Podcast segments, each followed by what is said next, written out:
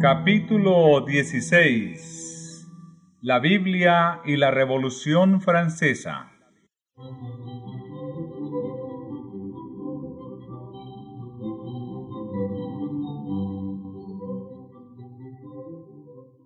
En el siglo XVI, la Reforma, presentando a los pueblos la Biblia abierta, procuró entrar en todos los países de Europa. Algunas naciones le dieron la bienvenida como a mensajera del cielo. En otros países, el papado consiguió, hasta cierto punto, cerrarle la entrada y la luz del conocimiento de la Biblia, con sus influencias ennoblecedoras, quedó excluida casi por completo. Hubo un país donde, aunque la luz logró penetrar, las tinieblas no permitieron apreciarla. Durante siglos la verdad y el error se disputaron el predominio. Triunfó al fin el mal y la verdad divina fue desechada. Esta es la condenación, que la luz ha venido al mundo, y los hombres amaron más las tinieblas que la luz. Aquella nación tuvo que cosechar los resultados del mal que ella misma se había escogido. El freno del Espíritu de Dios le fue quitado al pueblo que había despreciado el don de su gracia. Se permitió al mal que llegase a su madurez, y todo el mundo pudo palpar las consecuencias de este rechazamiento voluntario de la luz.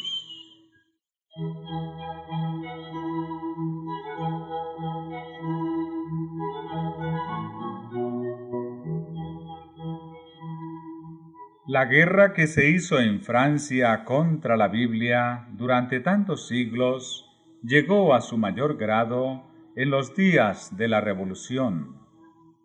Esa terrible insurrección del pueblo no fue sino resultado natural de la supresión que Roma había hecho de las sagradas escrituras.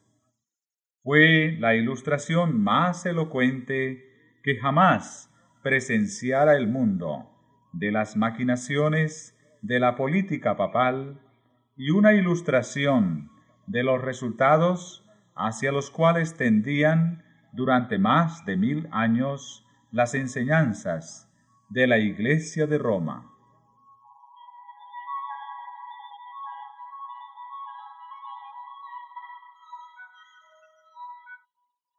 La supresión de las Sagradas Escrituras durante el periodo de la supremacía papal había sido predicha por los profetas, y el revelador había señalado también los terribles resultados que iba a tener especialmente para Francia el dominio del hombre de pecado.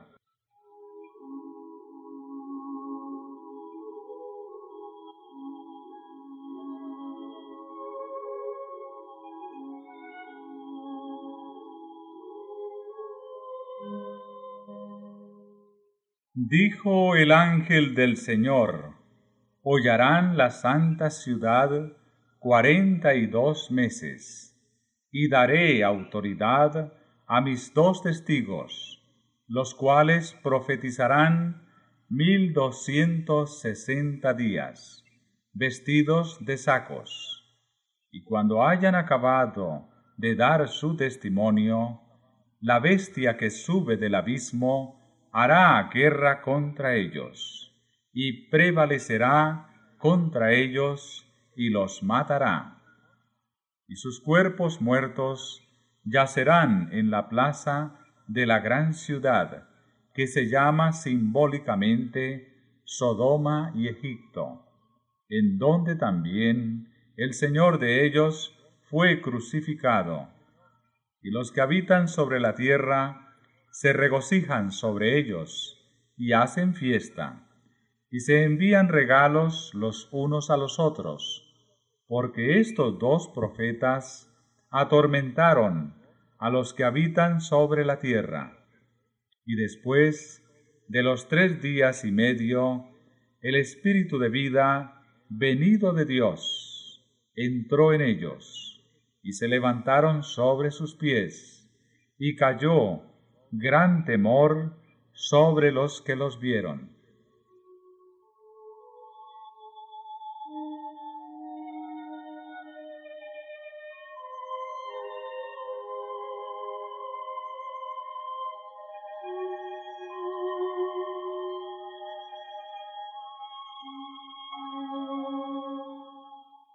Los cuarenta y dos meses y los mil doscientos sesenta días designan el mismo plazo, o sea, el tiempo durante el cual la Iglesia de Cristo iba a sufrir bajo la opresión de Roma.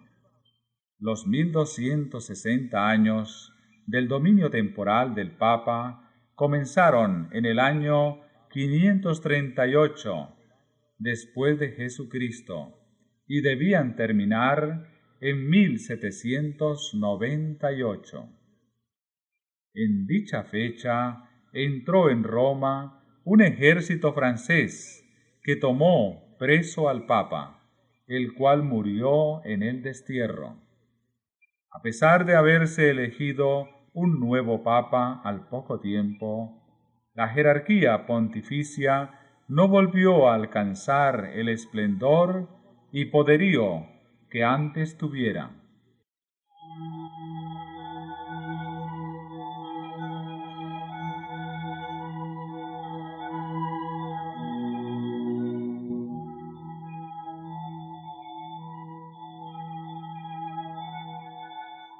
La persecución contra la Iglesia no continuó durante todos los mil doscientos sesenta años.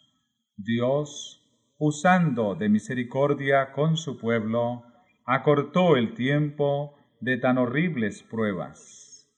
Al predecir la gran tribulación que había de venir sobre la iglesia, el Salvador había dicho, si aquellos días no fuesen acortados, ninguna carne sería salva. Mas por causa de los escogidos, aquellos días serán acortados debido a la influencia de los acontecimientos relacionados con la Reforma, las persecuciones cesaron antes del año 1798.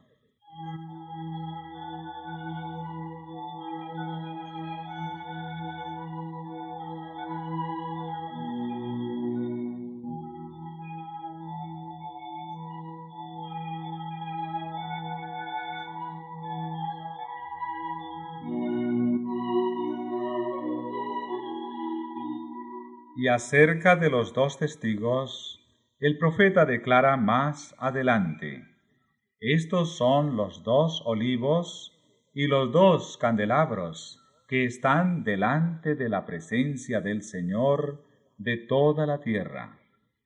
Lámpara es a mis pies tu palabra, dijo el salmista, y luz a mi camino. Estos dos testigos representan las escrituras del Antiguo Testamento y del Nuevo. Ambos son testimonios importantes del origen y del carácter perpetuo de la ley de Dios. Ambos testifican también acerca del plan de salvación. Los símbolos, los sacrificios y las profecías del Antiguo Testamento se refieren a un Salvador que había de venir y los evangelios y las epístolas del Nuevo Testamento hablan de un Salvador que vino tal como fuera predicho por los símbolos y la profecía.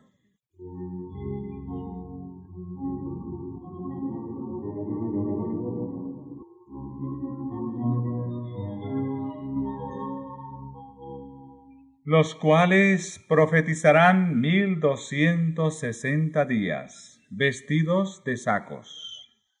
Durante la mayor parte de dicho periodo, los testigos de Dios permanecieron en oscuridad.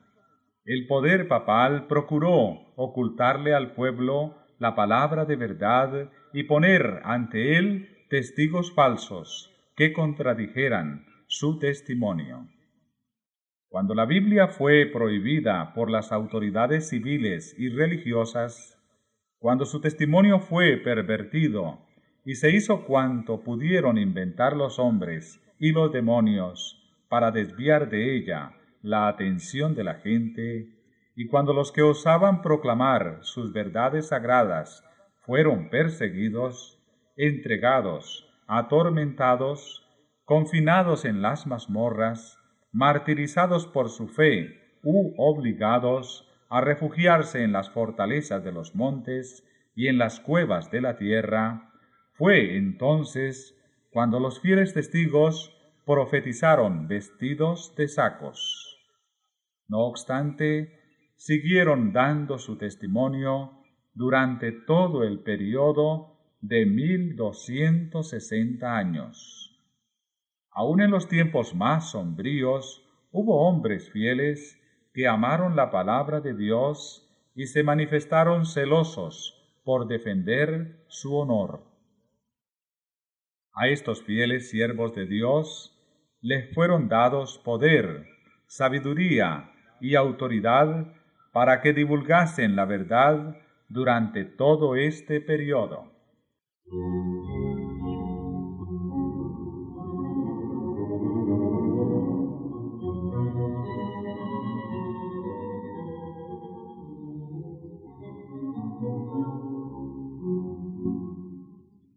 Y si alguno procura dañarlos, fuego procede de sus bocas, y devora a sus enemigos. Y si alguno procurare dañarlos, es menester que de esta manera sea muerto.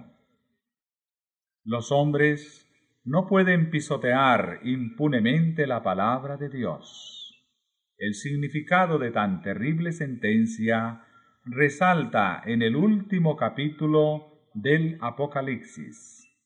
Yo protesto a cualquiera que oye las palabras de las profecías de este libro, si alguno añadiere a estas cosas, Dios pondrá sobre él las plagas que están escritas en este libro.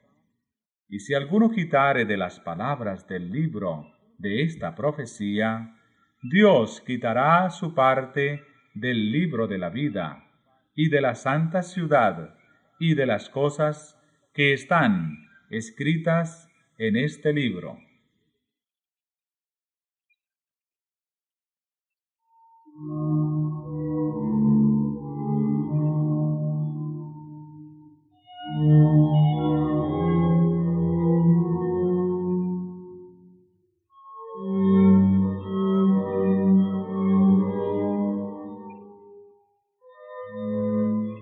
Son los avisos que ha dado Dios para que los hombres se abstengan de alterar lo revelado o mandado por Él.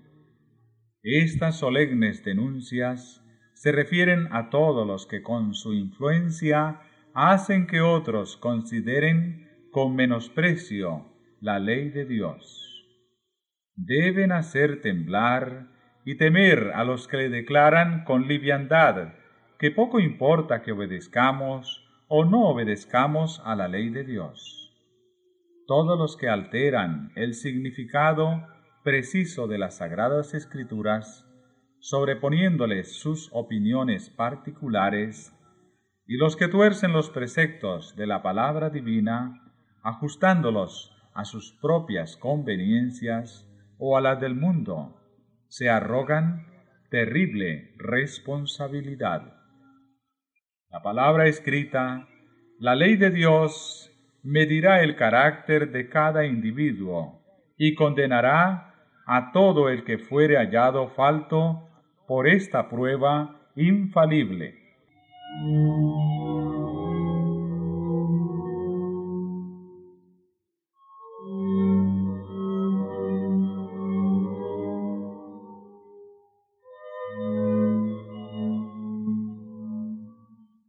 Cuando hayan acabado, estén acabando de dar su testimonio.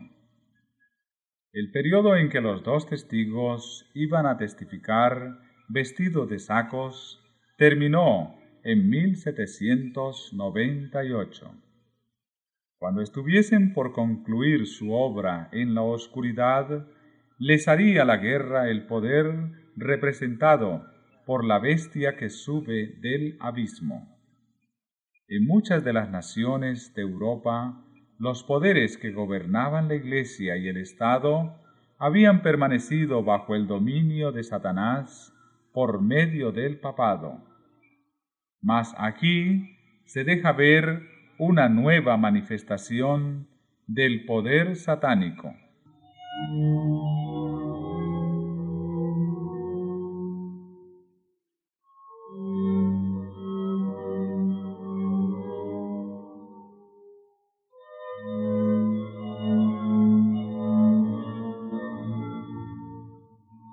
Con el pretexto de reverenciar las escrituras, Roma las había mantenido aprisionadas en una lengua desconocida y las había ocultado al pueblo. Durante la época de su dominio, los dos testigos profetizaron vestidos de sacos.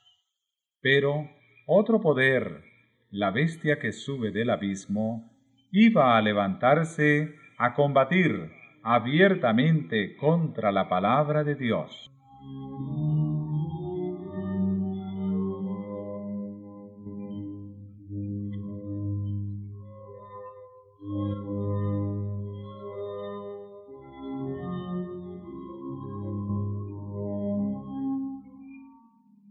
La gran ciudad en cuyas calles son asesinados los testigos y donde yacen sus cuerpos muertos, se llama simbólicamente Egipto.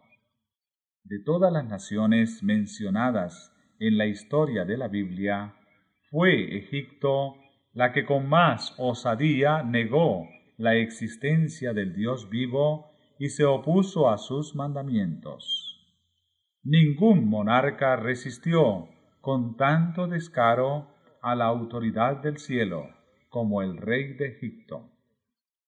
Cuando se presentó Moisés ante él para comunicarle el mensaje del Señor, el faraón contestó con arrogancia, ¿Quién es Jehová para que yo oiga su voz y deje ir a Israel? Yo no conozco a Jehová, ni tampoco dejaré ir a Israel. Esto es ateísmo. Y la nación, representada por Egipto, iba a oponerse de un modo parecido a la voluntad del Dios vivo y a dar pruebas del mismo espíritu de incredulidad y desconfianza. La gran ciudad es también comparada simbólicamente con Sodoma.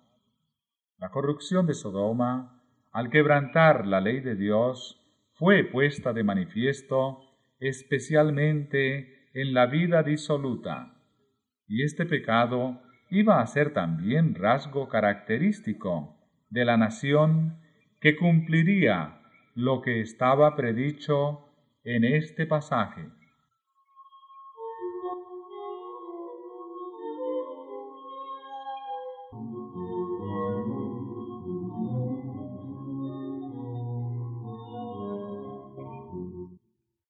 En conformidad con lo que dice el profeta, se iba a ver en aquel tiempo, poco antes del año 1798, que un poder de origen y carácter satánicos se levantaría para hacer guerra a la Biblia. Y en la tierra en que de aquella manera iban a verse obligados a callar los dos testigos de Dios, se manifestarían el ateísmo del faraón y la disolución de Sodoma.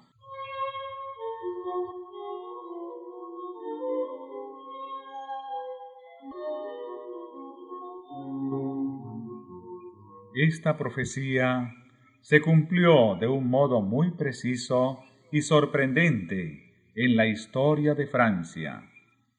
Durante la Revolución en 1793, el mundo oyó por primera vez a toda una asamblea de hombres nacidos y educados en la civilización, que se habían arrogado el derecho de gobernar a una de las más admirables naciones europeas. Levantar unánime voz para negar la verdad más solemne para las almas y renunciar de común acuerdo a la fe y a la adoración que se deben tributar a la deidad. Francia ha sido la única nación del mundo acerca de la cual consta en forma auténtica que fue una nación erguida en rebelión contra el autor del universo. Muchos blasfemos, muchos infieles hay, y seguirá habiéndolos en Inglaterra, Alemania, España y en otras partes. Pero Francia es la única nación en la historia del mundo que por decreto de su Asamblea Legislativa declaró que no hay Dios, cosa que regocijó a todos los habitantes de la capital y entre una gran mayoría de otros pueblos cantaron y bailaron hombres y mujeres al aceptar el manifiesto.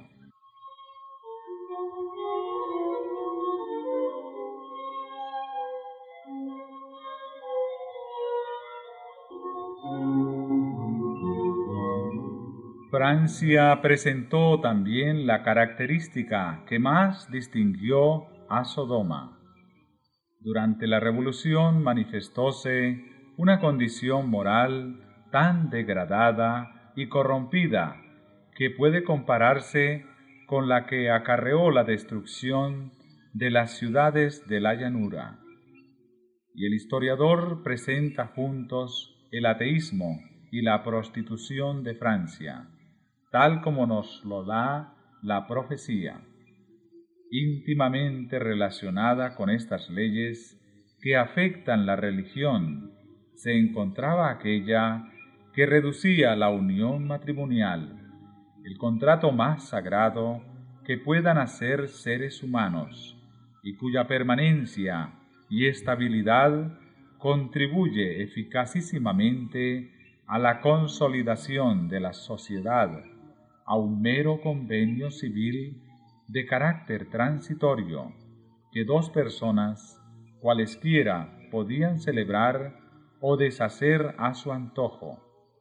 Si los demonios se hubieran propuesto inventar la manera más eficaz de destruir todo lo que existe de venerable, de bueno o de permanente en la vida doméstica, con la seguridad a la vez de que el daño que intentaban hacer se perpetuaría de generación en generación, no habrían podido echar mano de un plan más adecuado que el de la degradación del matrimonio.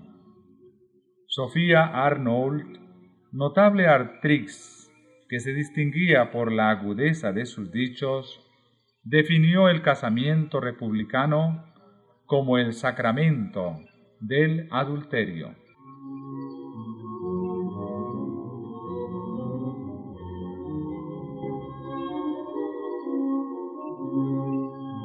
en donde también el Señor de ellos fue crucificado. En Francia se cumplió también este rasgo de la profecía. En ningún otro país se había desarrollado tanto el espíritu de enemistad contra Cristo. En ninguno había hallado la verdad tan acerba y cruel oposición. En la persecución con que Francia afligió a los que profesaban el Evangelio, crucificó también a Cristo en la persona de sus discípulos.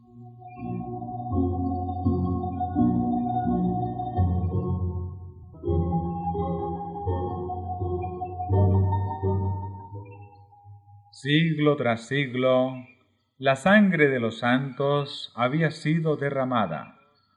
Mientras los valdenses sucumbían en las montañas del Piamonte a causa de la palabra de Dios y del testimonio de Jesús, sus hermanos, los albigenses de Francia, testificaban de la misma manera por la verdad.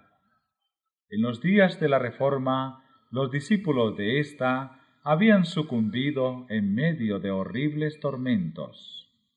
Reyes y nobles, mujeres de elevada alcurnia, delicadas doncellas, la flor y nata de la nación, se habían recreado viendo las agonías de los mártires de Jesús. Los valientes hugonotes, en su lucha por los derechos más sagrados al corazón humano, habían derramado su sangre en muchos y rudos combates. Los protestantes eran considerados como fuera de la ley. Sus cabezas eran puestas a precio y se les cazaba como a fieras.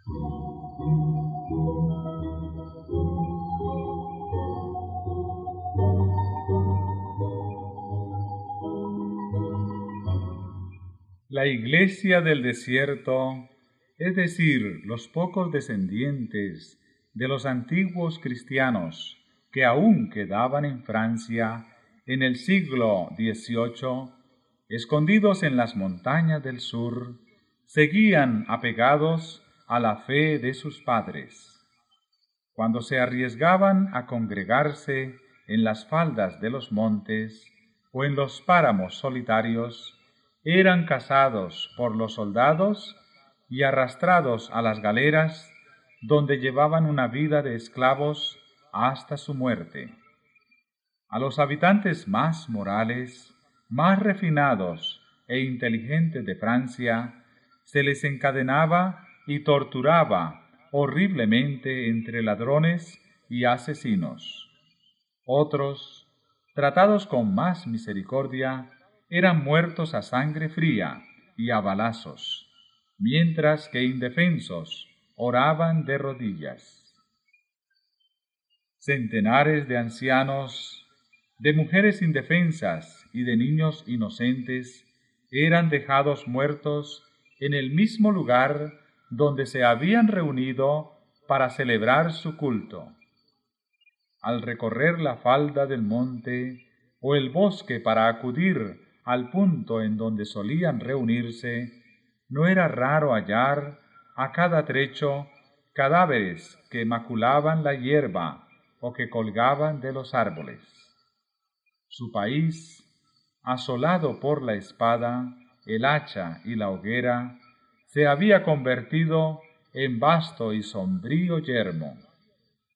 Estas atrocidades no se cometieron en la Edad Media, sino en el siglo brillante de Luis XIV, en que se cultivaba la ciencia y florecían las letras, cuando los teólogos de la corte y de la capital eran hombres instruidos y elocuentes, y que afectaban poseer las gracias de la mansedumbre y del amor.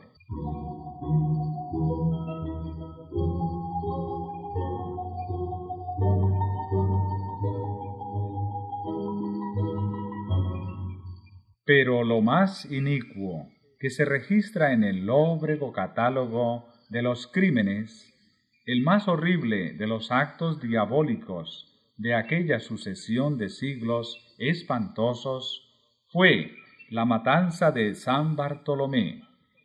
Todavía se estremece horrorizado el mundo al recordar las escenas de aquella carnicería, la más vil y alevosa que se registra. El rey de Francia, instado por los sacerdotes y prelados de Roma, sancionó tan espantoso crimen. El tañido de una campana, resonando a medianoche, dio la señal del degüello. Millares de protestantes que dormían tranquilamente en sus casas, confiando en la palabra que les había dado el rey, asegurándoles protección, fueron arrastrados a la calle sin previo aviso y asesinados a sangre fría.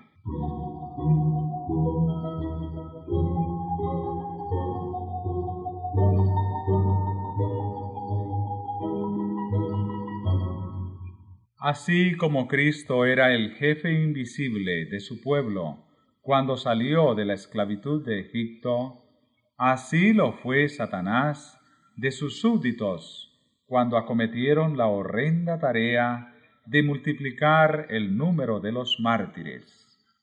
La matanza continuó en París por siete días, con una furia indescriptible durante los tres primeros, y no se limitó a la ciudad, sino que por decreto especial del rey se hizo extensiva a todas las provincias y pueblos donde había protestantes. No se respetaba edad ni sexo. No escapaba el inocente niño ni el anciano de canas. Nobles y campesinos, viejos y jóvenes, madres y niños, sucumbían juntos. La matanza siguió en Francia por espacio de dos meses. Perecieron en ella setenta mil personas de la flor y nata de la nación.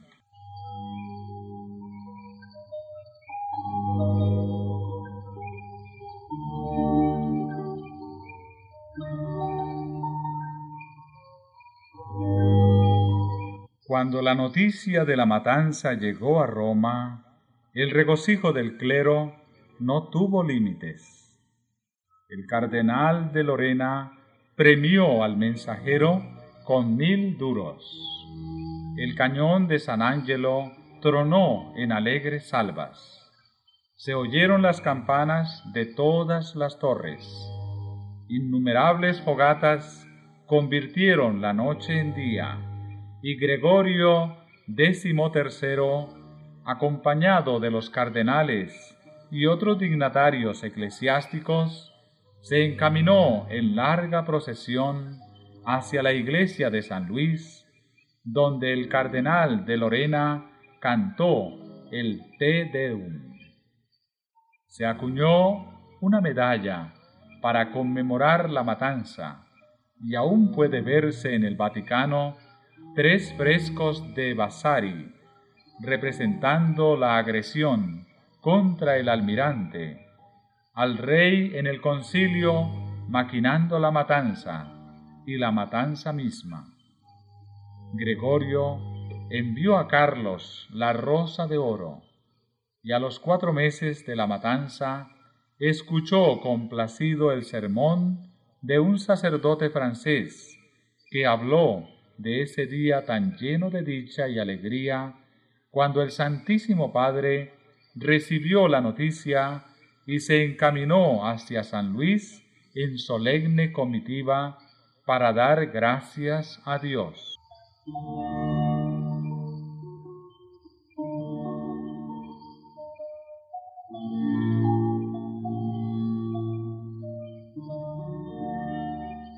El mismo espíritu, maestro que impulsó la matanza de San Bartolomé, fue también el que dirigió las escenas de la revolución. Jesucristo fue declarado impostor, y el grito de unión de los incrédulos franceses era, aplastad al infame, lo cual decían refiriéndose a Cristo. Las blasfemias contra el cielo y las iniquidades más abominables se daban la mano, y eran exaltados a los mejores puestos los hombres más degradados y los más entregados al vicio y a la crueldad. En todo esto no se hacía más que tributar homenaje supremo a Satanás, mientras que se crucificaba a Cristo en sus rasgos característicos de verdad, pureza y amor abnegado.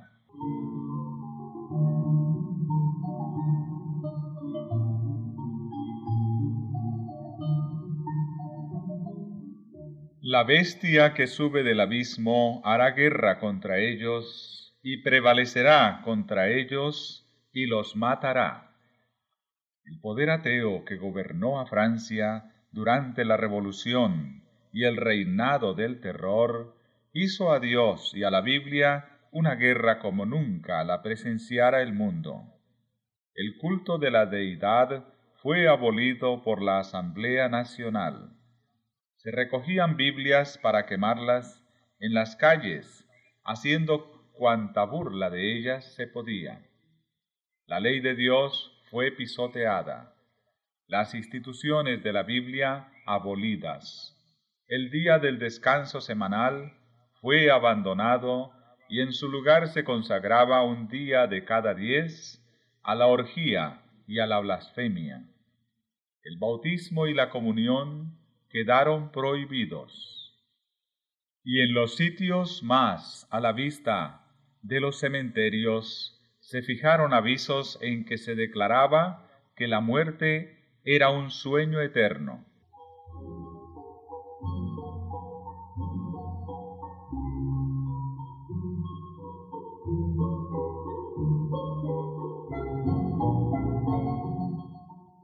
El temor de Dios, decían, dista tanto de ser el principio de la sabiduría que más bien puede considerársele como principio de la locura. Quedó prohibida toda clase de culto religioso a excepción del tributado a la libertad y a la patria.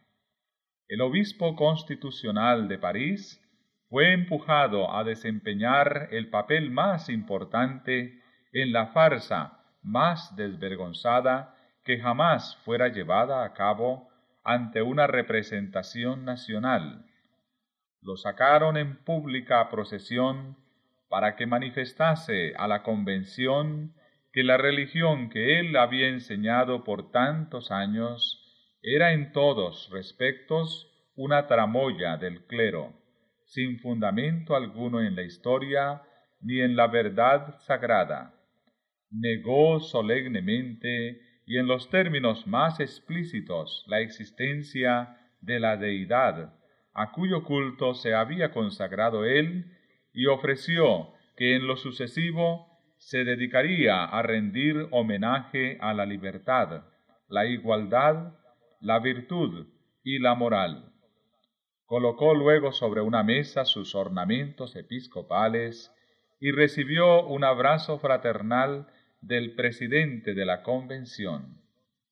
Varios sacerdotes apóstatas imitaron el ejemplo del prelado.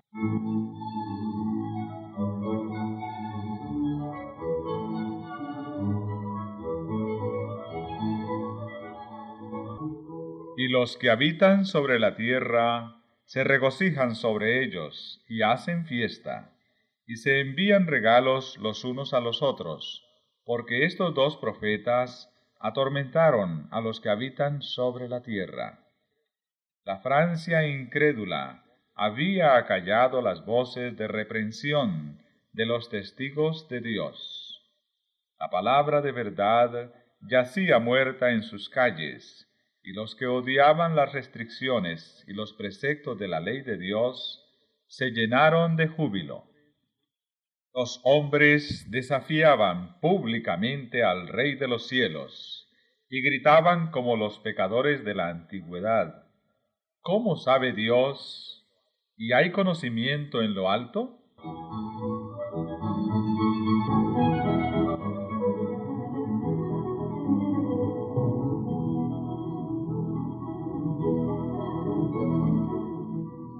Uno de los sacerdotes del nuevo orden profiriendo terribles blasfemias, dijo, Dios, si es cierto que existes, toma venganza de las injurias que se hacen a tu nombre.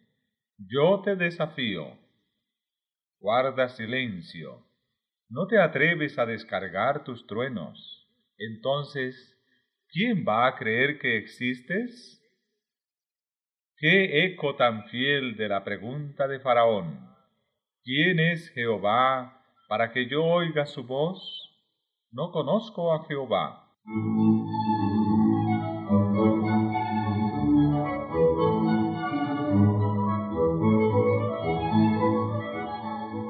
Dijo el necio en su corazón, no hay Dios. Y el Señor declara respecto de los que pervierten la verdad, que se hará manifiesta a todos su necedad.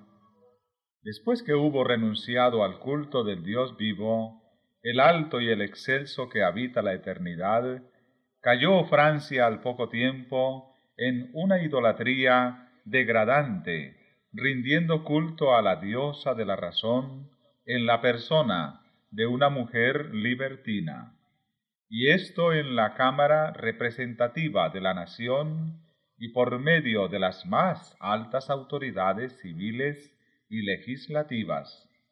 Dice el historiador, una de las ceremonias de aquel tiempo de locura no tiene igual por lo absurdo combinado con lo impío. Las puertas de la convención se abrieron de par en par para dar entrada a los músicos de la banda que precedía a los miembros del cuerpo municipal que entraron en solemne procesión, cantando un himno a la libertad y escoltando como objeto de su futura adoración a una mujer cubierta con un velo, y a la cual llamaban la diosa de la razón. Cuando llegó ésta al lugar que le estaba reservado, le fue quitado el velo con gran ceremonial, y se le dio asiento a la derecha del presidente, reconociendo todos ellos en ella a una bailarina de la ópera. A esta mujer rindió público homenaje la Convención Nacional de Francia, considerándola como la representación más perfecta de la razón que ellos veneraban.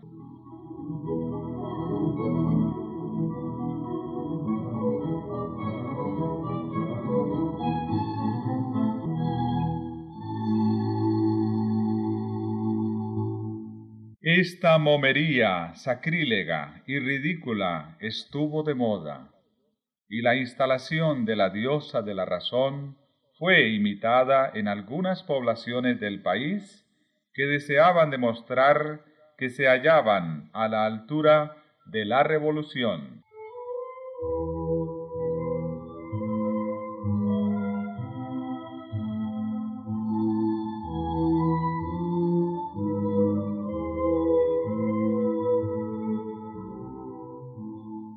El orador que introdujo el culto de la razón se expresó en estos términos.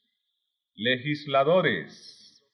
El fanatismo ha cedido su puesto a la razón. Sus turbios ojos no han podido resistir el brillo de la luz. Un pueblo inmenso se ha trasladado hoy a esas bóvedas góticas en las que por primera vez han repercutido los ecos de la verdad. Allí han celebrado los franceses el único culto verdadero, el de la libertad, el de la razón. Allí hemos hecho votos por la prosperidad de las armas de la República. Allí hemos abandonado inanimados ídolos para seguir a la razón, a esta imagen animada, la obra más sublime de la naturaleza.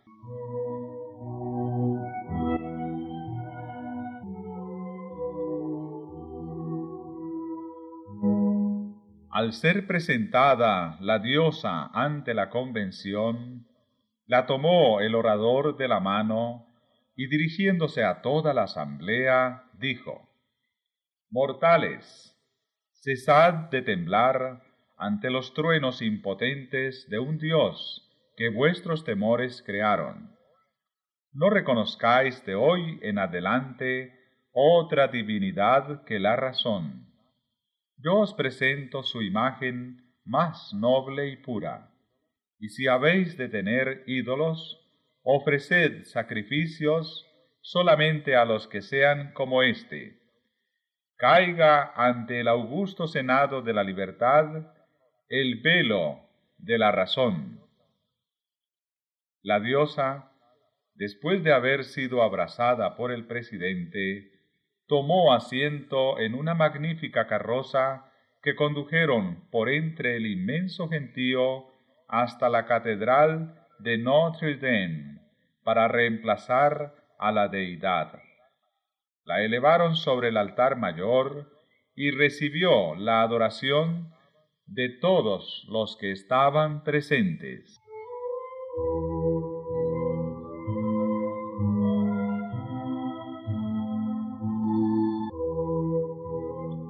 Poco después de esto, procedieron a quemar públicamente la Biblia.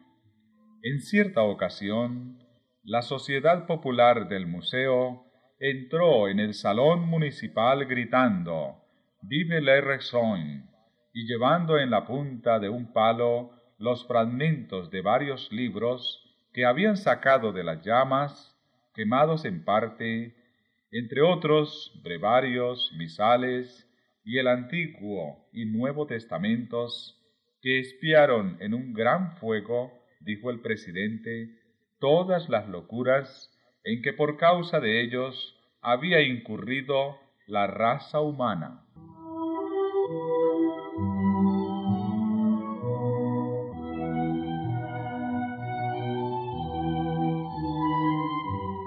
El romanismo había principiado la obra que el ateísmo se encargaba de concluir. A la política de Roma se debía la condición social, política y religiosa que empujaba a Francia hacia la ruina.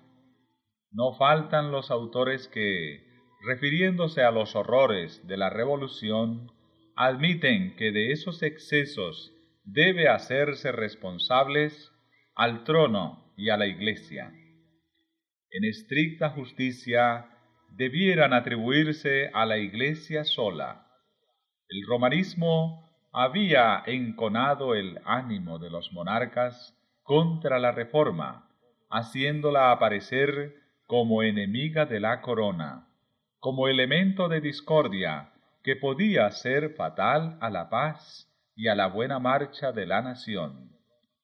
Fue el genio de Roma el que por este medio inspiró las espantosas crueldades y la acérrima opresión que procedían del trono.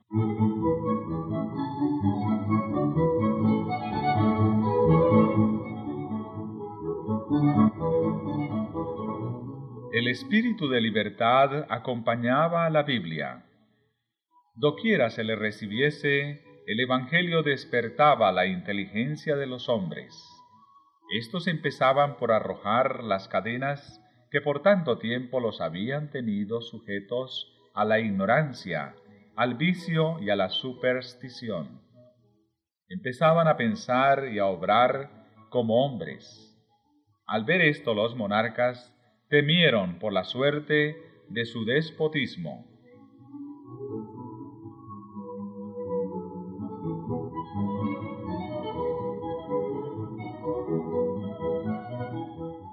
Roma no fue tardía para inflamar los temores y los celos de los reyes. Decía el Papa al regente de Francia en 1525. Esta manía, el protestantismo, no sólo confundirá y acabará con la religión, sino hasta con los principados, con la nobleza, con las leyes, con el orden y con las jerarquías y pocos años después un nuncio papal le daba este aviso al rey. Señor, no os engañéis. Los protestantes van a trastornar tanto el orden civil como el religioso. El trono peligra tanto como el altar. Al introducirse una nueva religión, se introduce necesariamente un nuevo gobierno y los teólogos apelaban a las preocupaciones del pueblo al declarar que las doctrinas protestantes seducen a los hombres hacia las novedades y la locura. Roban así al rey el afecto leal de sus súbditos y destruyen la Iglesia y el Estado al mismo tiempo. De ese modo, logró Roma predisponer a Francia contra la reforma, y la espada de la persecución se desenvainó por primera vez en Francia para sostener el trono, resguardar a los nobles y conservar las leyes.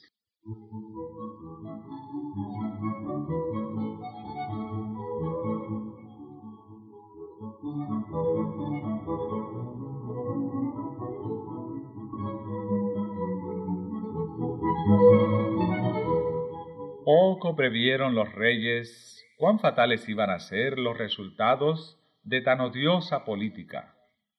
Las enseñanzas de la Biblia eran las que hubieran podido implantar en las mentes y en los corazones de los hombres aquellos principios de justicia, de templanza, de verdad, de equidad y de benevolencia, que son la piedra angular del edificio de la prosperidad de un pueblo. La justicia engrandece la nación, y con ella será afirmado el trono. El efecto de la justicia será paz, y la labor de justicia reposo y seguridad para siempre. El que obedece las leyes divinas es el que mejor respetará y acatará las leyes de su país. El que teme a Dios honrará al rey en el ejercicio de su autoridad justa y legítima. Pero por desgracia, Francia prohibió la Biblia y desterró a sus discípulos. Siglo tras siglo hubo hombres de principios e integridad, de gran inteligencia y de fuerza moral, que tuvieron valor para confesar sus convicciones y fe suficiente para sufrir por la verdad.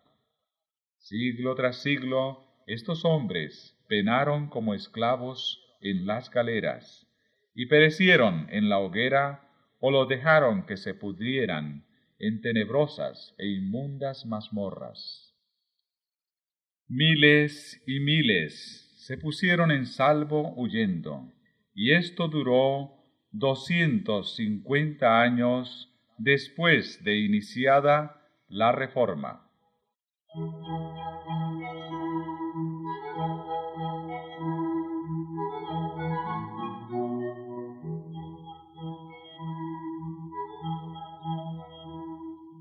Casi no hubo generación de franceses durante ese largo periodo de tiempo que no fuera testigo de la fuga de los discípulos del Evangelio que huían para escapar de la furia insensata de sus perseguidores, llevándose consigo la inteligencia, las artes, la industria y el carácter ordenado que por lo general los distinguían y contribuían luego a enriquecer a los países donde encontraban refugio.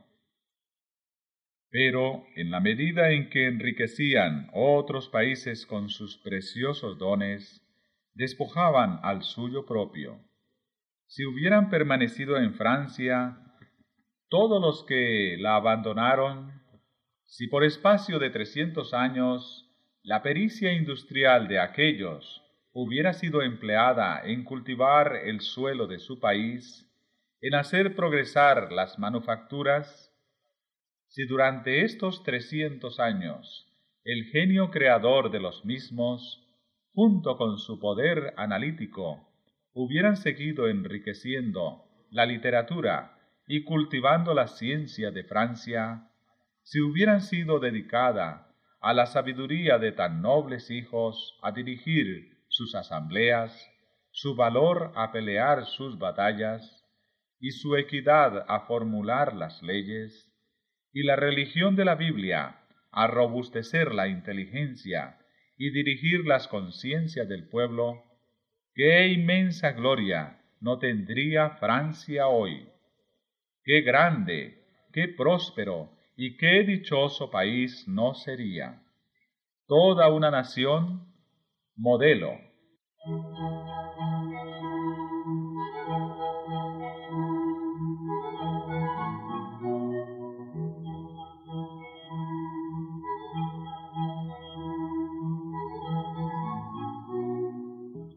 Pero un fanatismo ciego e inexorable echó de su suelo a todos los que enseñaban la virtud, a los campeones del orden y a los honrados defensores del trono. Dijo a los que hubieran podido dar a su país renombre y gloria, escoged entre la hoguera o el destierro.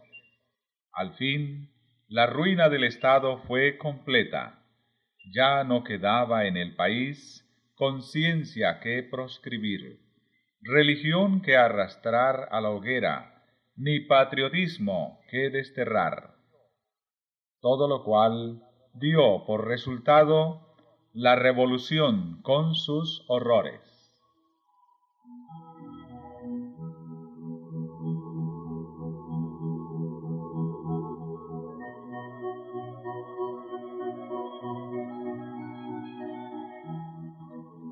Con la huida de los hugonotes quedó Francia sumida en general decadencia.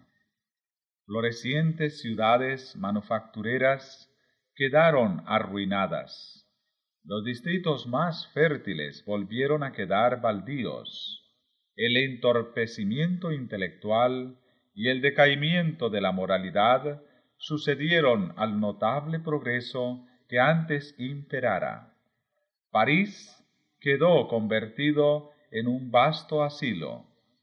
Asegúrase que precisamente antes de estallar la revolución, doscientos mil indigentes dependían de los socorros del rey. Únicamente los jesuitas prosperaban en la nación decaída y gobernaban con infame tiranía sobre las iglesias y las escuelas las cárceles y las galeras.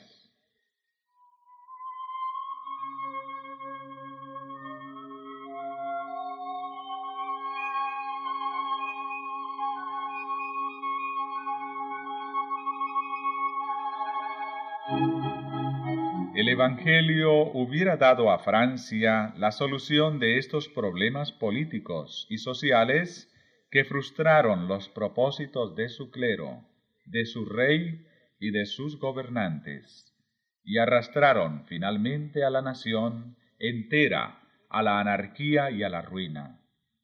Pero bajo el dominio de Roma, el pueblo había perdido las benditas lecciones de sacrificio y de amor que diera el Salvador. Todos se habían apartado de la práctica de la abnegación en beneficio de los demás. Los ricos no tenían quien los reprendiera por la opresión con que trataban a los pobres, y a éstos nadie los aliviaba de su degradación y servidumbre. El egoísmo de los ricos y de los poderosos se hacía más y más manifiesto y avasallador. Por varios siglos el libertinaje y la ambición de los nobles habían impuesto a los campesinos extorsiones agotadoras. El rico perjudicaba al pobre y éste odiaba al rico.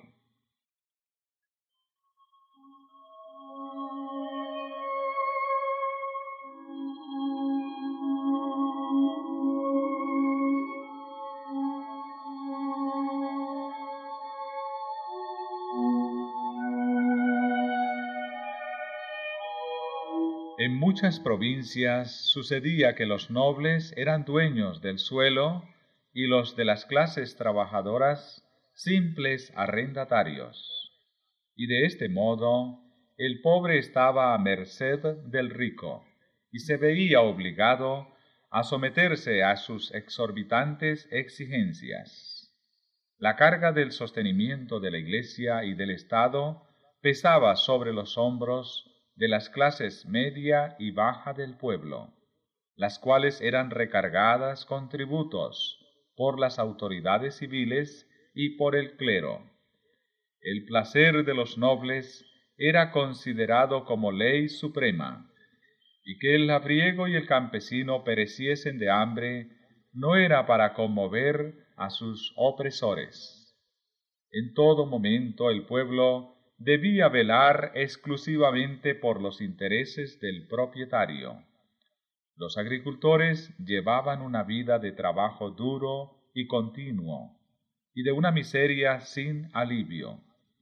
Y si alguna vez osaban quejarse, se les trataba con insolente desprecio. En los tribunales siempre se fallaba en favor del noble y en contra del campesino. Los jueces aceptaban sin escrúpulo el cohecho. En virtud de este sistema de corrupción universal, cualquier capricho de la aristocracia tenía fuerza de ley.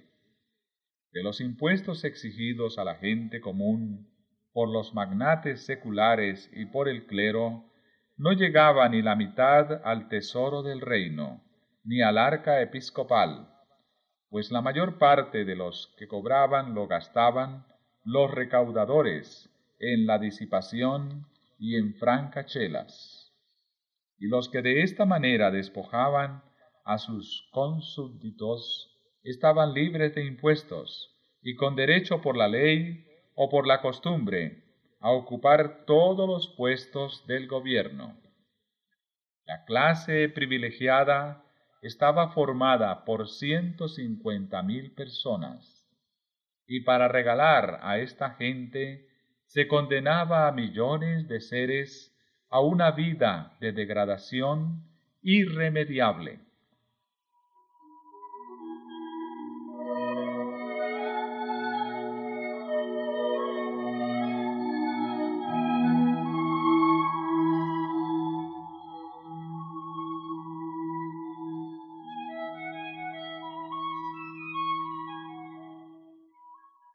La corte estaba completamente entregada a la lujuria y al libertinaje. El pueblo y sus gobernantes se veían con desconfianza. Se sospechaba de todas las medidas que dictaba el gobierno, porque se le consideraba intrigante y egoísta. Por más de medio siglo antes de la Revolución, ocupó el trono Luis XV, quien aún en aquellos tiempos corrompidos sobresalió en su frivolidad, su indolencia y su lujuria.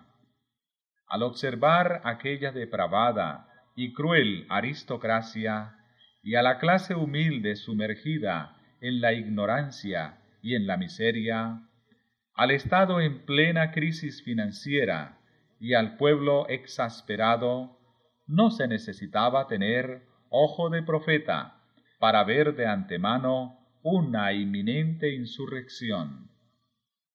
A las amonestaciones que le daban sus consejeros, solía contestar el rey, Procurad que todo siga así mientras yo viva.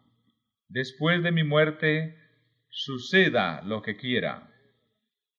En vano se le hizo ver la necesidad que había de una reforma. Bien comprendía él el mal estado de las cosas, pero no tenía ni valor ni poder suficiente para remediarlo.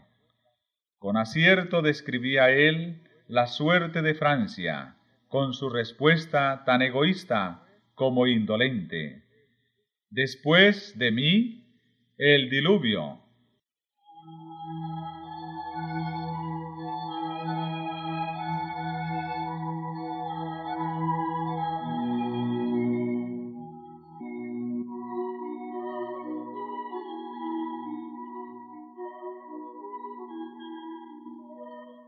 Valiéndose Roma de la ambición de los reyes y de las clases dominantes, había ejercido su influencia para sujetar al pueblo en la esclavitud, pues comprendía que de este modo el Estado se debilitaría y ella podría dominar completamente gobiernos y súbditos.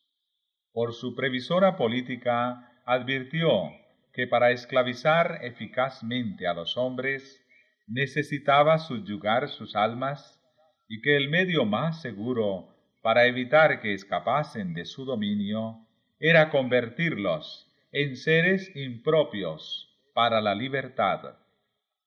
Mil veces más terrible que el padecimiento físico que resultó de su política fue la degradación moral que prevaleció en todas partes.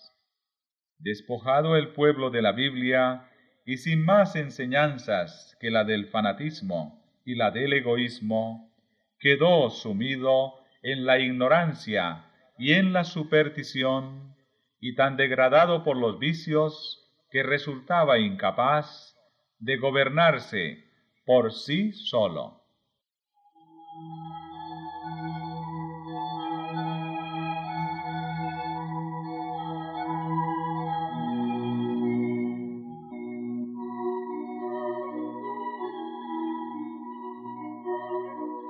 Empero los resultados fueron muy diferentes de lo que Roma había procurado. En vez de que las masas se sujetaran ciegamente a sus dogmas, su obra las volvió incrédulas y revolucionarias. Odiaron al romanismo y al sacerdocio, a los que consideraban cómplices en la opresión. El único Dios que el pueblo conocía era el de Roma, y la enseñanza de esta su única religión. Considerando la crueldad y la iniquidad de Roma como fruto legítimo de las enseñanzas de la Biblia, no quería saber nada de éstas.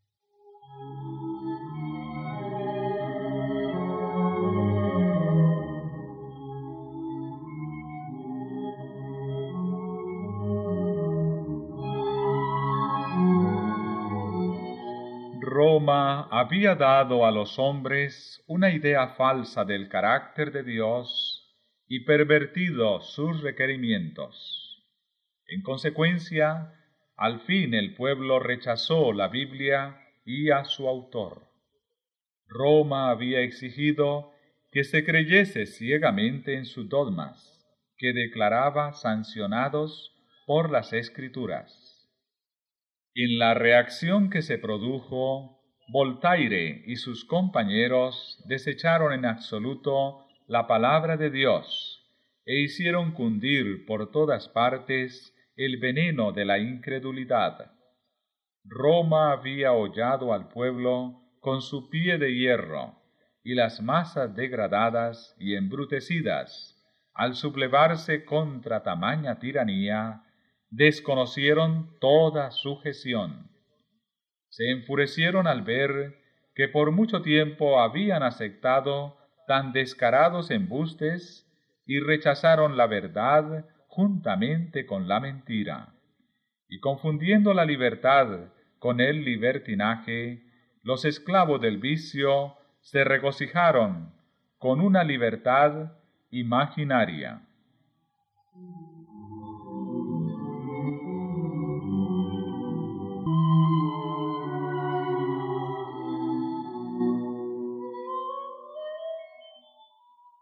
Al estallar la revolución, el rey concedió al pueblo que lo representara en la Asamblea Nacional un número de delegados superior al del clero y al de los nobles juntos.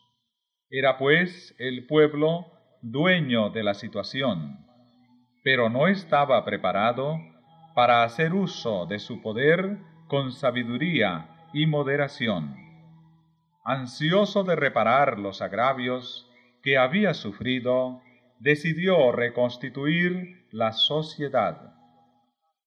Un populacho encolerizado que guardaba en su memoria el recuerdo de tantos sufrimientos, resolvió levantarse contra aquel estado de miseria que había venido ya a ser insoportable, y vengarse de aquellos a quienes consideraba como responsables de sus padecimientos.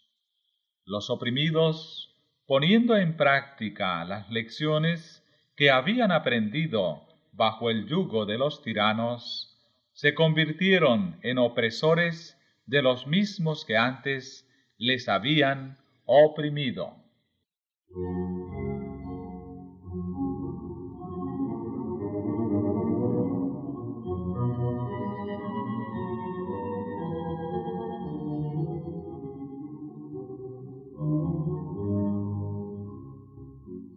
La desdichada Francia recogió con sangre lo que había sembrado.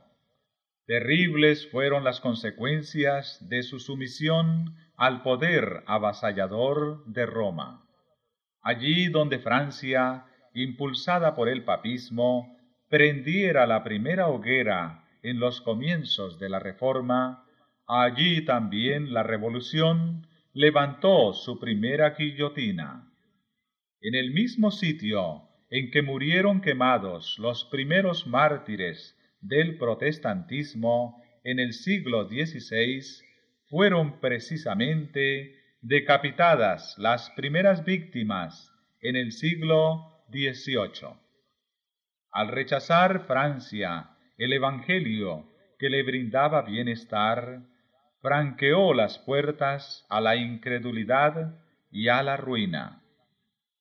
Una vez desechadas las restricciones de la ley de Dios, se echó de ver que las leyes humanas no tenían fuerza alguna para contener las pasiones, y la nación fue arrastrada a la rebeldía y a la anarquía. La guerra contra la Biblia inició una era conocida en la historia como el reinado del terror. La paz y la dicha fueron desterradas de todos los hogares y de todos los corazones. Nadie tenía la vida segura.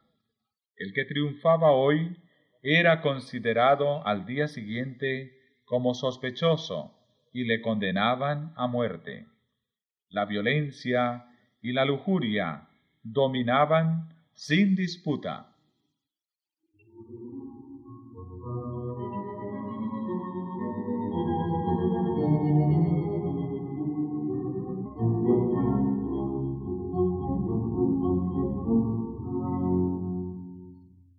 El rey, el clero y la nobleza tuvieron que someterse a las atrocidades de un pueblo excitado y frenético.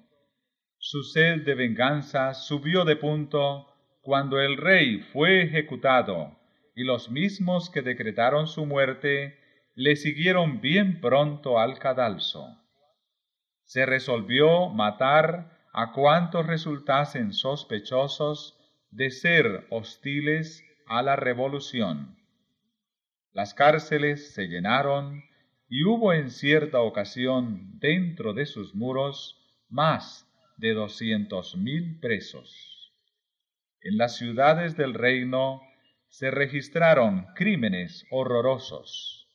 Se levantaba un partido revolucionario contra otro, y Francia quedó convertida en inmenso campo de batalla, donde las luchas eran inspiradas y dirigidas por las violencias y las pasiones.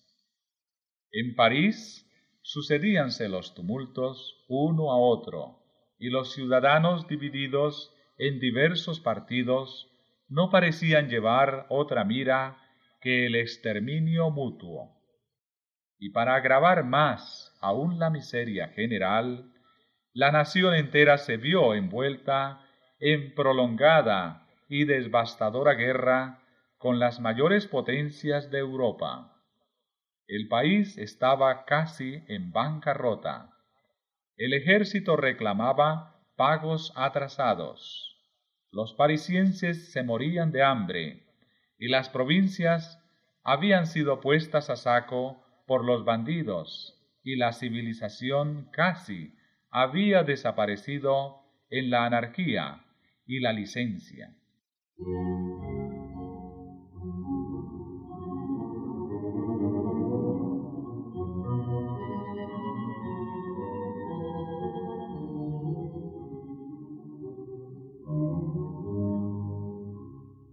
Harto bien había aprendido el pueblo las lecciones de crueldad y de tormento que con tanta diligencia Roma le enseñara. Al fin había llegado el día de la retribución. Ya no eran los discípulos de Jesús los que eran arrojados a las mazmorras o a la hoguera. Tiempo hacía ya que éstos habían perecido o que se hallaban en el destierro. La desapiadada Roma sentía ya el poder mortífero de aquellos a quienes ella había enseñado a deleitarse en la perpetración de crímenes sangrientos. El ejemplo de persecución que había dado el clero de Francia durante varios siglos se volvía contra él con señalado vigor. Los cadalzos se teñían con la sangre de los sacerdotes. Las galeras y las prisiones en donde antes se confinaba a los hugonotes se hallaban ahora llenas de los perseguidores de ellos. Sujetos con cadenas al banquillo del buque y trabajando duramente con los remos, el clero católico romano experimentaba los tormentos que antes con tanta prodigalidad infligiera su iglesia a los mansos herejes.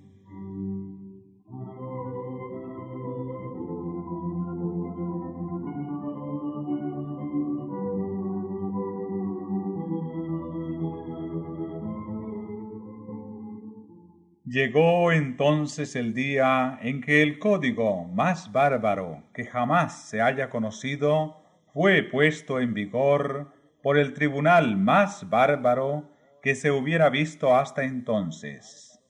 Día aquel en que nadie podía saludar a sus vecinos, ni a nadie se le permitía que hiciese oración, so pena de incurrir en el peligro de cometer un crimen digno de muerte, en que los espías acechaban en cada esquina, en que la guillotina no cesaba en su tarea día tras día, en que las cárceles estaban tan llenas de presos que más parecían galeras de esclavos, y en que las acequías corrían al Sena, llevando en sus raudales la sangre de las víctimas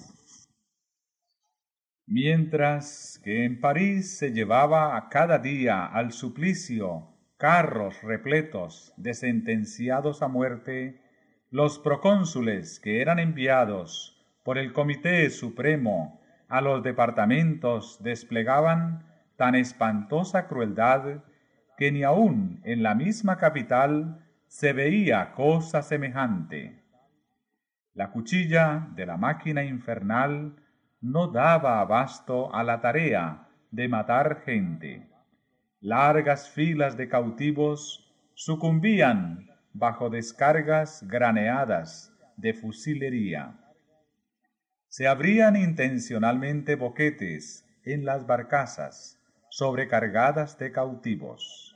León se había convertido en desierto. En Arras ni aun se concedía a los presos la cruel misericordia de una muerte rápida. Por toda la ribera del Loira, río abajo desde Saumur al mar, se veían grandes bandadas de cuervos y milanos que devoraban los cadáveres desnudos que yacían unidos en abrazos horrendos y repugnantes. No se hacía cuartel ni a sexo ni a edad el número de muchachos y doncellas menores de 17 años que fueron asesinados por orden de aquel execrable gobierno se cuenta por centenares. Pequeñuelos, arrebatados del regazo de sus madres, eran ensartados de pica en pica entre las filas jacobinas. En apenas diez años perecieron multitudes de seres humanos.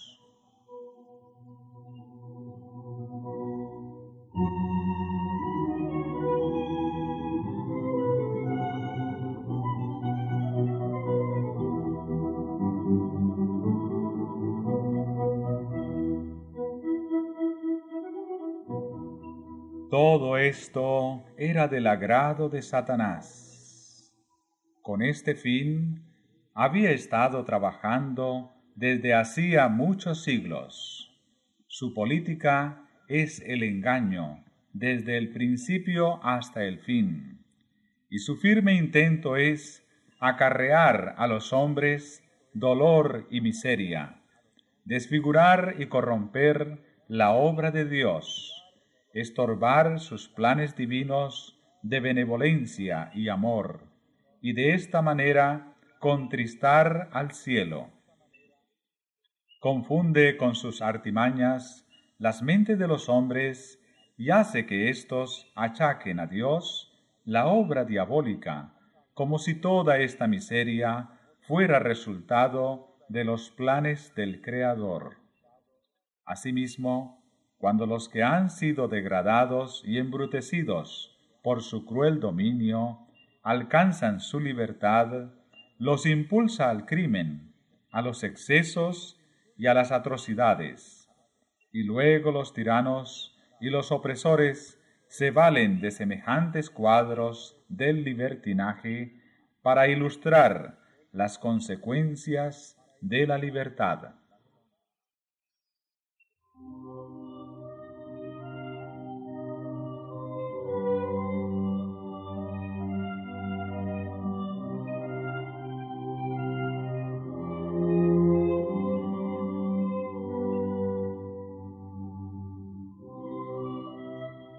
Cuando un disfraz del error ha sido descubierto, Satanás le da otro, y la gente lo saluda con el mismo entusiasmo con que acogió el anterior.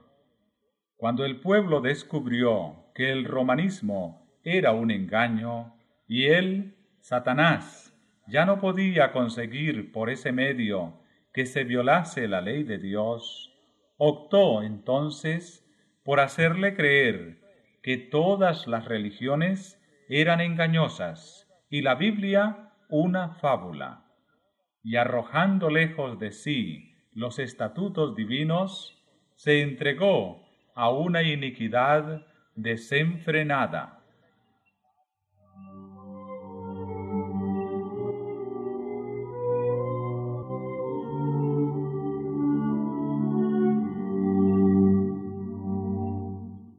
El error fatal que ocasionó tantos males a los habitantes de Francia fue el desconocimiento de esta gran verdad, que la libertad bien entendida se basa en las prohibiciones de la ley de Dios. Oh, si hubieras escuchado mis mandamientos, entonces tu paz habría sido como un río y tu justicia como las olas del mar. Mas no hay paz, dice Jehová, para los inicuos.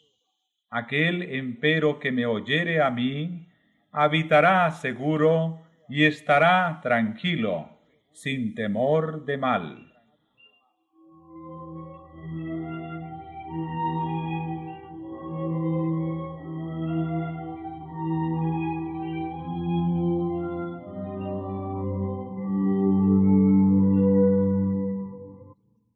Los ateos, los incrédulos y los apóstatas se oponen abiertamente a la ley de Dios, pero los resultados de su influencia prueban que el bienestar del hombre depende de la obediencia a los estatutos divinos.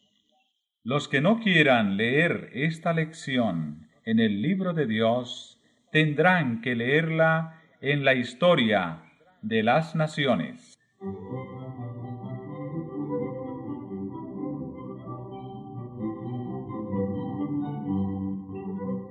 Cuando Satanás obró por la iglesia romana para desviar a los hombres de la obediencia a Dios, nadie sospechaba quiénes fueran sus agentes y su obra estaba tan bien disfrazada que nadie comprendió que la miseria que de ella resultó fuera fruto de la transgresión.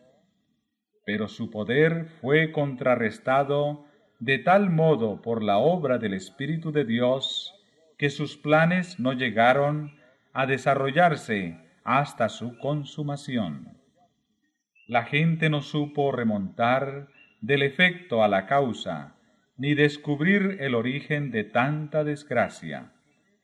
Pero en la revolución, la Asamblea Nacional rechazó la ley de Dios, y durante el reinado de terror que siguió, todos pudieron ver cuál era la causa de todas las desgracias.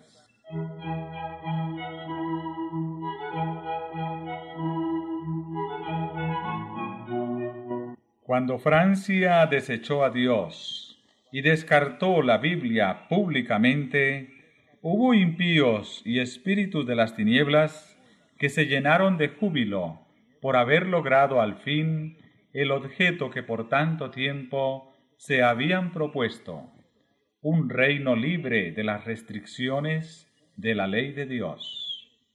Y porque la maldad no era pronto castigada, el corazón de los hijos de los hombres estaba plenamente resuelto a hacer el mal.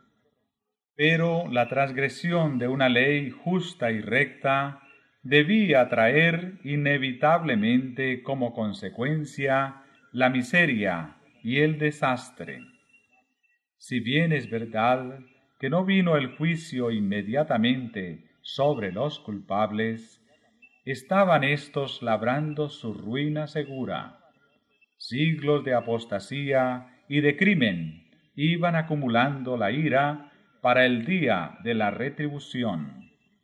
Y cuando llegaron al colmo de la iniquidad, comprendieron los menospreciadores de Dios cuán terrible es agotar la paciencia divina fue retirado en gran medida el poder restrictivo del Espíritu de Dios, que hubiera sido el único capaz de tener en jaque al poder cruel de Satanás, y se le permitió al que se deleita en los sufrimientos de la humanidad que hiciese su voluntad. Los que habían preferido servir a la rebelión cosecharon los frutos de ella hasta que la tierra se llenó de crímenes tan horribles que la pluma se resiste a describirlos. De las provincias asoladas y de las ciudades arruinadas levantábase un clamor terrible de desesperación, de angustia indescriptible. Francia se estremecía como sacudida por un terremoto la religión, la ley, la sociedad, el orden, la familia, el Estado y la Iglesia, todo lo abatía la mano impía que se levantara contra la ley de Dios. Bien dijo el sabio, por su misma maldad caerá el hombre malo. Pero aunque el pecador haga mal cien veces, y con todo se le prolonguen los días, sin embargo yo ciertamente sé que les irá bien a los que temen a Dios, por lo mismo que temen delante de Él. Al hombre malo, empero, no le irá bien, por cuanto aborrecieron la ciencia y no escogieron el temor de Jehová. Por tanto comerán del fruto de su mismo camino y se hartarán de sus propios consejos.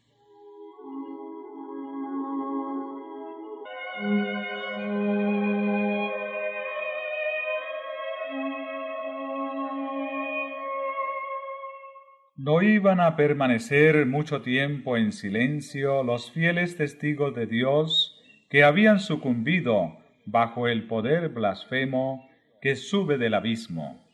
Después de los tres días y medio, el Espíritu de vida, venido de Dios, entró en ellos, y se levantaron sobre sus pies, y cayó gran temor sobre los que los vieron.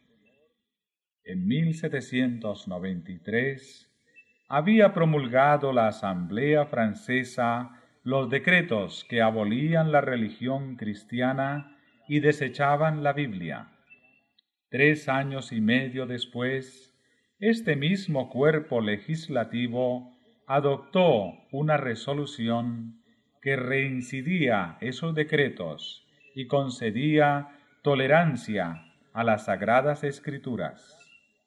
El mundo contemplaba estupefacto los terribles resultados que se había obtenido al despreciar los oráculos sagrados, y los hombres reconocían que la fe en Dios y en su palabra son la base de la virtud y de la moralidad.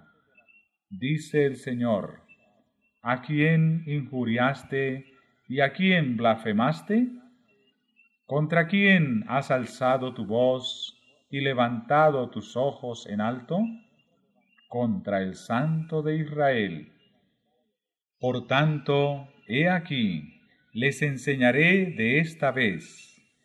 Enseñarles he mi mano y mi fortaleza, y sabrán que mi nombre es Jehová.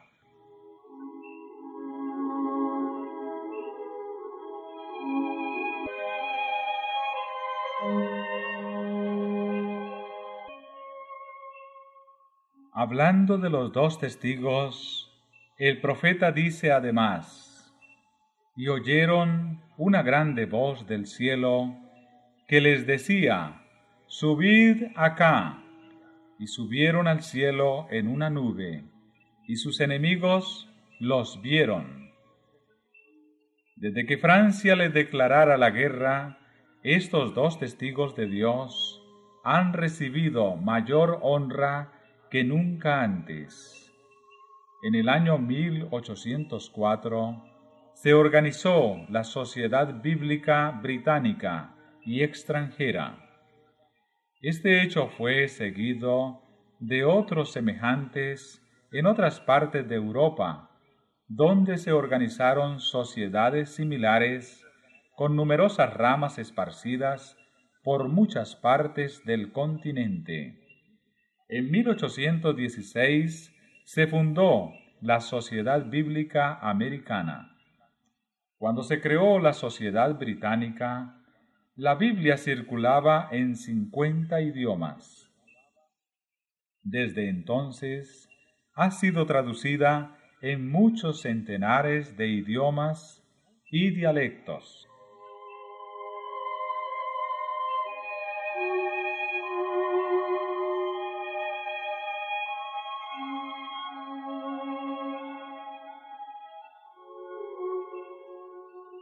Durante los 50 años que precedieron a 1792, se daba muy escasa importancia a la obra de las misiones en el extranjero. No se fundaron sociedades nuevas, y eran muy pocas las iglesias que se esforzaban por extender el Evangelio en los países paganos pero en las postrimerías del siglo XVIII se vio un cambio notable. Los hombres comenzaron a sentirse descontentos con los resultados del racionalismo y comprendieron la gran necesidad que tenían de la revelación divina y de la experiencia religiosa. Desde entonces la obra de las misiones en el extranjero se extendió rápidamente.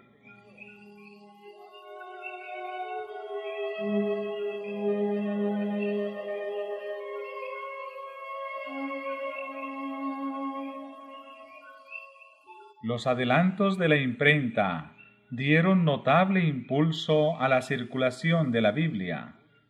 El incremento de los medios de comunicación entre los diferentes países la supresión de las barreras del prejuicio y del exclusivismo nacional y la pérdida del dominio temporal del pontífice de Roma han ido abriéndole paso a la palabra de Dios.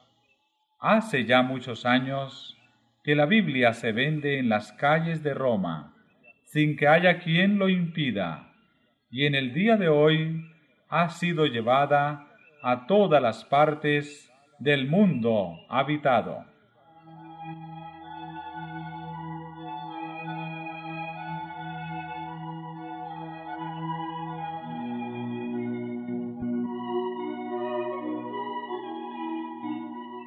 El incrédulo Voltaire dijo con arrogancia en cierta ocasión, Estoy cansado de oír de continuo que doce hombres establecieron la religión cristiana. Yo he de probar que un solo hombre basta para destruirla. Han transcurrido varias generaciones desde que Voltaire murió y millones de hombres han secundado su obra de propaganda contra la Biblia. Pero lejos de agotarse la circulación del precioso libro, allí donde había cien ejemplares en tiempos de Voltaire, hay diez mil hoy día, por no decir cien mil. Como dijo uno de los primitivos reformadores, hablando de la iglesia cristiana, la Biblia es un yunque sobre el cual se han gastado muchos martillos. Ya había dicho el Señor, ninguna arma forjada contra ti tendrá éxito, y a toda lengua que en juicio se levantare contra ti, condenarás.